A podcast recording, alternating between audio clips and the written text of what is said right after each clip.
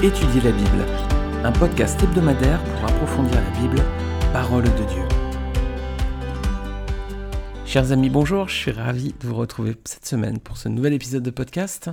Étudier la Bible, on continue notre étude suivie de la Genèse et on prolonge notre série sur Joseph, un type de Christ.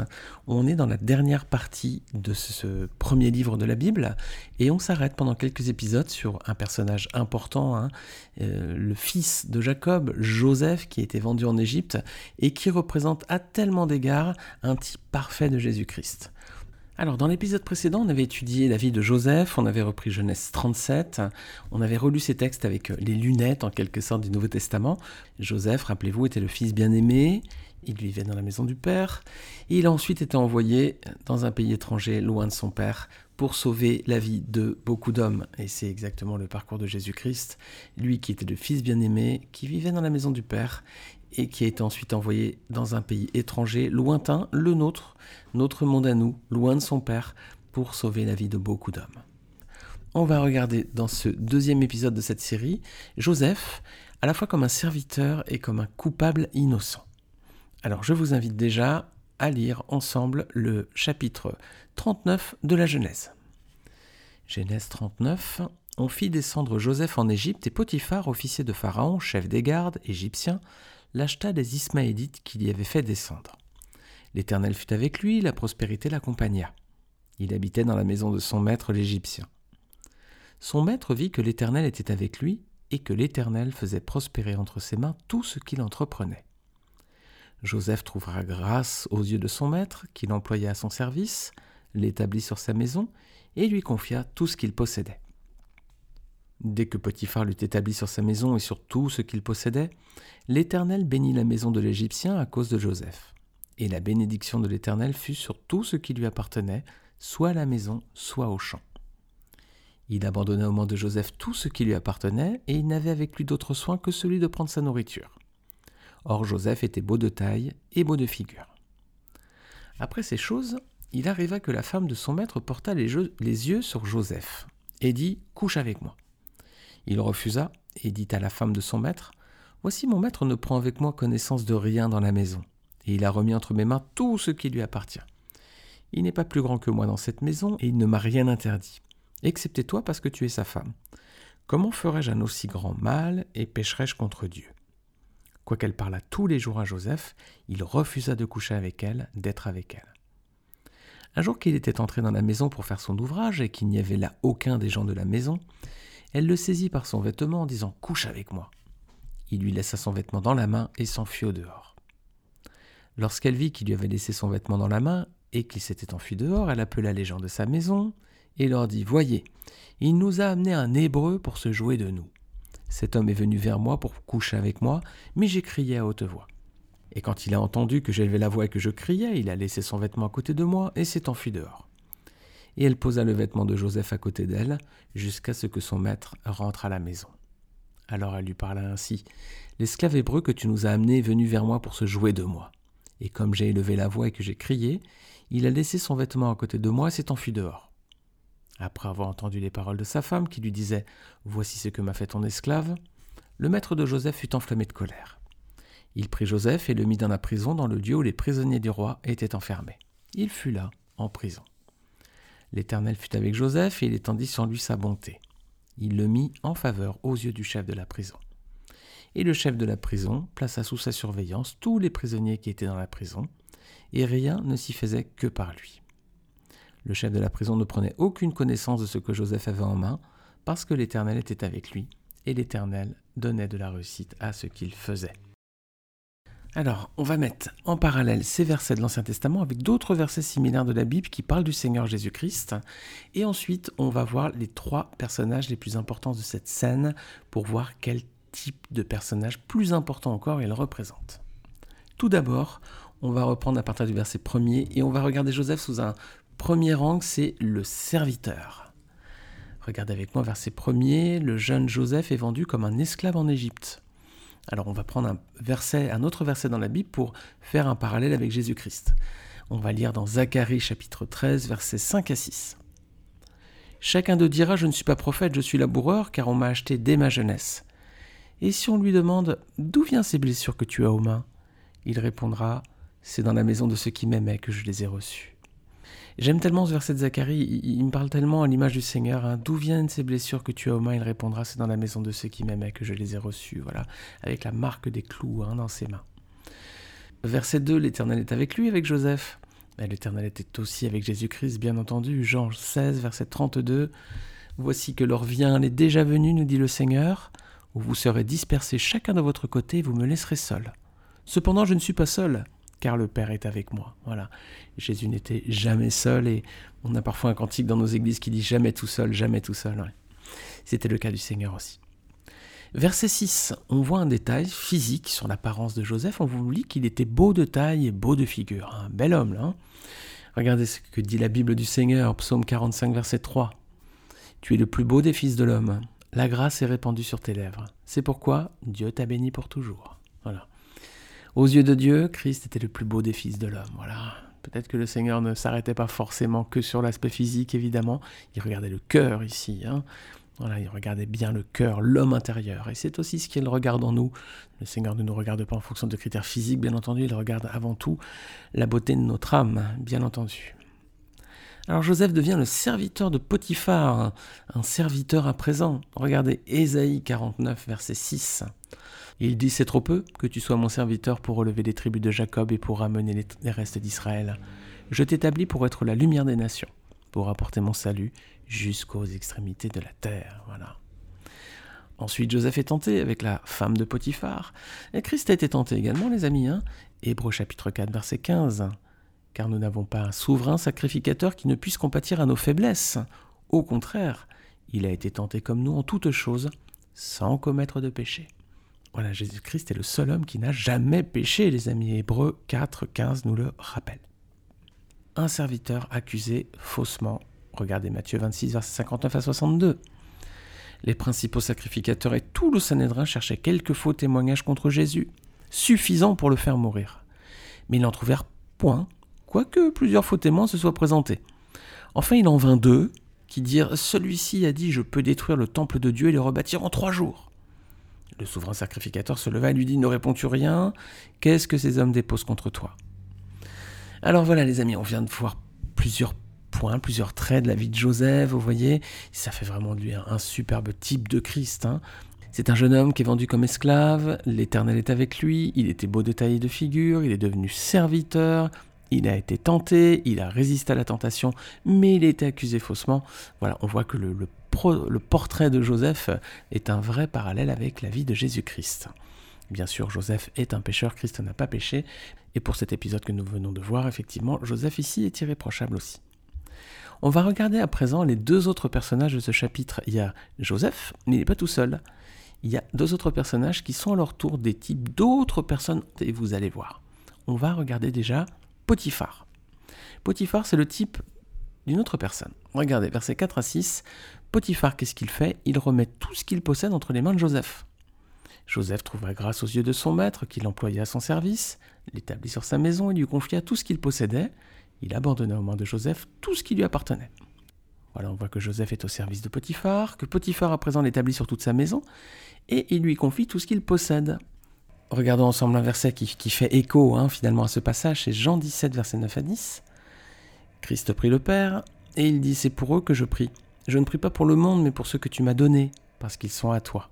Et tout ce qui est à moi est à toi, et tout ce qui est à toi est à moi, et je suis glorifié en eux. Voilà. Tout ce qui est au Père est également au Fils. Dieu aussi confie à Jésus tout ce qu'il possède. Versets 8 et 9, on voit à présent que Potiphar fait de Joseph l'égal de lui-même dans sa maison. Hein. Potiphar lui fait une entière confiance, et il remet entre les mains de Joseph tout ce qui lui appartient.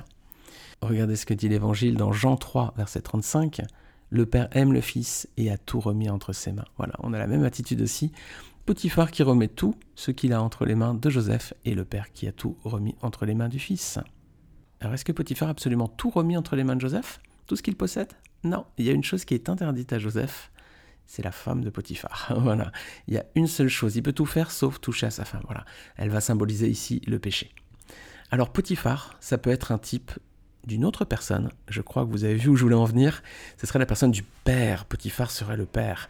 Pourquoi? Ben, Parce qu'il confie à Joseph tout ce qu'il possède. Ensuite, il l'établit sur sa maison, il le place au même niveau que lui, et lui permet tout, sauf une chose, de pécher. Donc on a vraiment la même relation que le Père avec le Fils, que Dieu avec Christ, entre Potiphar et Joseph. Donc Potiphar est plutôt un type du Père, Joseph est un type du Fils. Alors il y a un troisième personnage dans la scène, c'est la femme de Potiphar. Et si Potiphar est le Père et Joseph le Fils, qui représente la femme de Potiphar? Bah, Elle, elle symbolise un autre personnage, et je pense que vous avez compris. Regardez verset 7 à 10, Joseph est tenté par cette femme. Et Jésus aussi était tenté au désert. Hein. Matthieu 4, verset 1 jusqu'au verset 11. Vous pourrez relire ce passage dans votre Bible si vous le souhaitez. Pour le convaincre de pécher, elle va insister lourdement, lourdement, lourdement. Hein. C'est la même technique que Satan qui va insister trois fois pour faire pécher le Seigneur. Regardez avec moi un passage dans Luc 4, verset 12 à 13. Jésus lui répondit, il a dit, tu ne tenteras point le Seigneur ton Dieu. Après l'avoir tenté de toutes ses manières, le diable s'éloigna de lui jusqu'à un moment favorable. Je vous propose de faire un parallèle entre ce verset et la méthode entre guillemets utilisée par la femme de Potiphar, entre la méthode du diable et la méthode de cette femme. Regardez, comment agit la femme de Potiphar? Elle le tente aussi d'abord, comme il résiste, elle insiste, et comme il résiste encore, elle va attendre un moment favorable. Le bon moment, entre guillemets, on pourrait dire. Hein. et c'est ce qu'elle va faire, versets 11 à 12. Elle va attendre, entre guillemets, le bon moment maintenant pour tenter de le faire pécher par force, là. Elle va essayer d'être seule avec lui pour essayer de l'agripper, hein, d'insister hein, pour qu'il couche avec elle. Et comme il va refuser, voilà, il va s'enfuir et du coup elle va l'accuser après. Mais on va voir ici qu'il y a trois similitudes avec l'épreuve de Christ à la croix. Satan a aussi attendu le bon moment, hein, un moment opportun, on l'a dit juste avant, pour se saisir de Jésus. Regardez, Luc 22, versets 3 à 6. Or Satan entra dans Judas, surnommé l'Iscariote, qui faisait partie des douze, et Judas alla s'entendre avec les chefs des prêtres et les chefs des gardes sur la manière de le leur livrer. Ils s'en réjouirent et convinrent de lui donner de l'argent. Judas accepta et se mit à chercher une occasion favorable pour leur livrer Jésus à l'insu de la foule. Voilà, le moment favorable. Ensuite, Joseph s'échappe et il va laisser tomber son vêtement. Bah, Jésus aussi a laissé son vêtement. Hein. Jean 19, verset 23-24. Les soldats, après avoir crucifié Jésus, prirent ses vêtements et ils en firent quatre parts, une part pour chaque soldat. Ils prirent aussi sa tunique, qui était sans couture, d'un seul tissu, depuis le haut jusqu'en bas. Et ils dirent entre eux, Ne la déchirons pas, mais tirons au sort à qui elle sera. Cela arriva, afin que s'accomplisse cette parole de l'Écriture. Ils se sont partagés mes vêtements, et ils ont tiré au sort ma tunique. Voici ce que firent les soldats. Alors la femme de Potiphar a choisi le bon moment pour tenter Joseph. Joseph laisse son vêtement et il s'enfuit dehors, ben voilà. Le diable aussi a attendu le bon moment pour se saisir de Jésus. Jésus a laissé son vêtement et s'est enfui dehors aussi, hein, d'une certaine. C'est aussi une image. Hein. Jésus a quitté ce monde après sa mort. Hein. Il, est sorti de la scène et il a disparu aussi de ce monde. Mais la Bible nous dit qu'il reviendra bientôt. Voilà, que le Seigneur revienne à présent.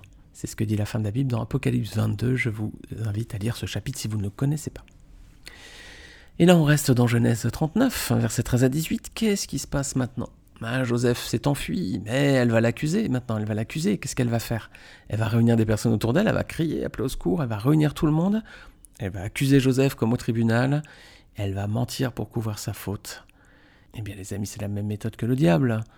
Elle ment pour couvrir sa faute. Satan, c'est le père du mensonge. Hein. Jean 8, verset 44. Satan, c'est le tentateur, le menteur et l'accusateur. Voilà comment le diable est présenté dans la Bible. Un tentateur, comme la femme de Potiphar, un menteur, comme la femme de Potiphar, et un accusateur, comme la femme de Potiphar. Vous avez compris que si Joseph était un type du fils, Potiphar un type du père, la femme de Potiphar c'est un type de Satan. Hein. Elle le tente, elle essaie de le faire pécher, ensuite elle l'accuse et elle le fait condamner.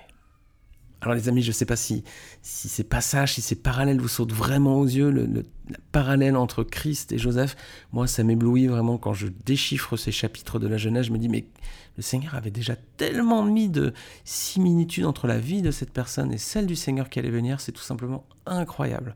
C'est pour ça que ça vaut encore la peine de rester un peu dans ces chapitres, de bien les regarder à la lumière du Nouveau Testament pour voir vraiment euh, l'ombre et la lumière entre Joseph et Christ. Hein. Ces deux personnages qui sont tellement similaires en un, c'est vraiment l'ombre de celui qui allait venir après. Hein.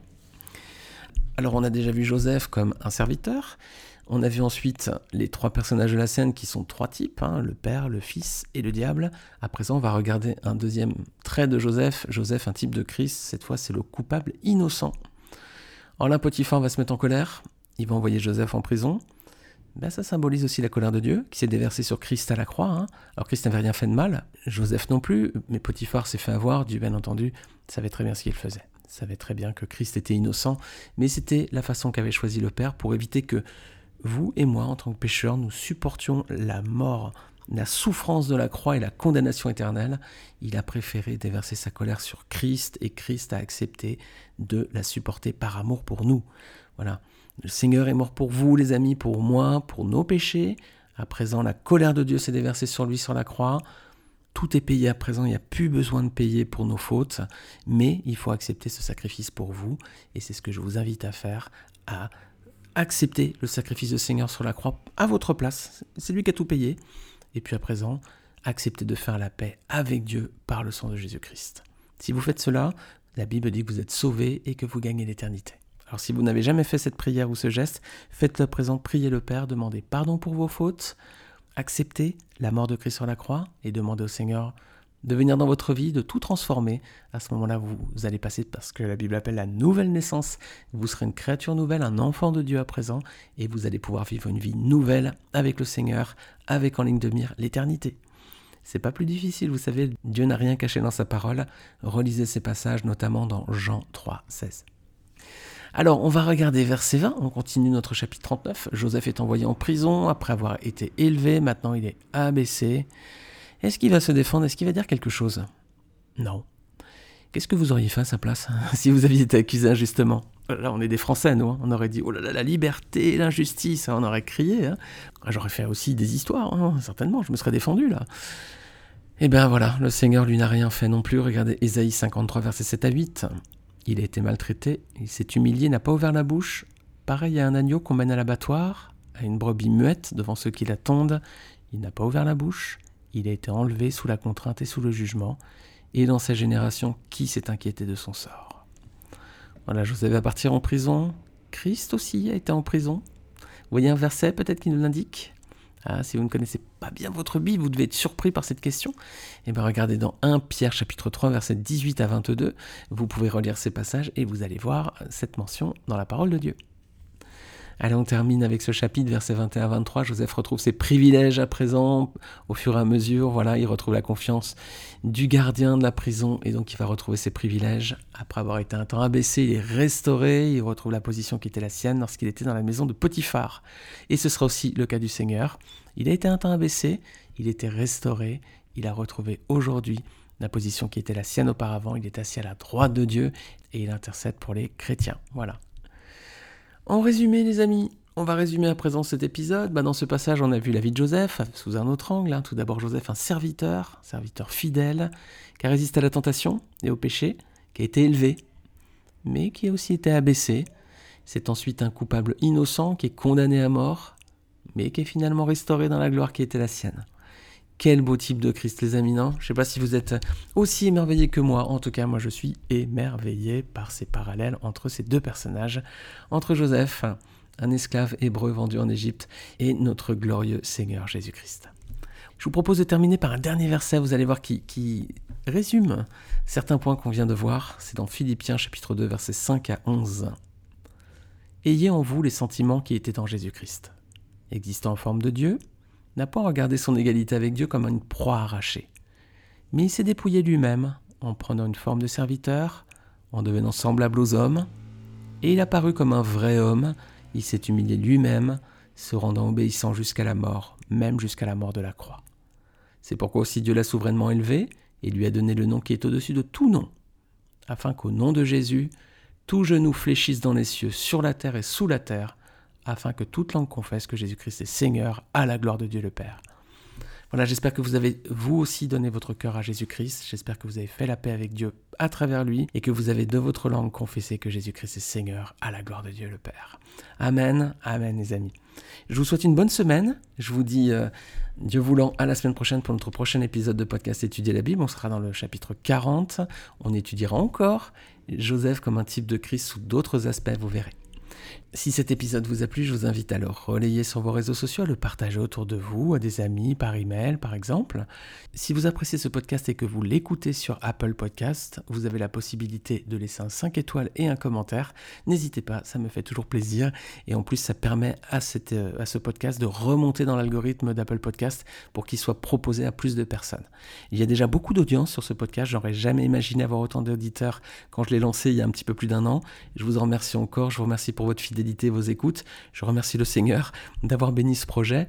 Et c'était pas sûr hein, que, ça prenne. Et bien, le Seigneur a, conduit, a béni. Alors, gloire à lui et merci à vous aussi de l'écouter régulièrement.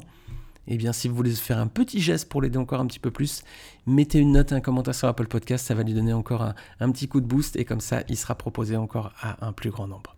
Je vous remercie par avance et je vous dis à très bientôt. Que le Seigneur vous bénisse. Salut à tous.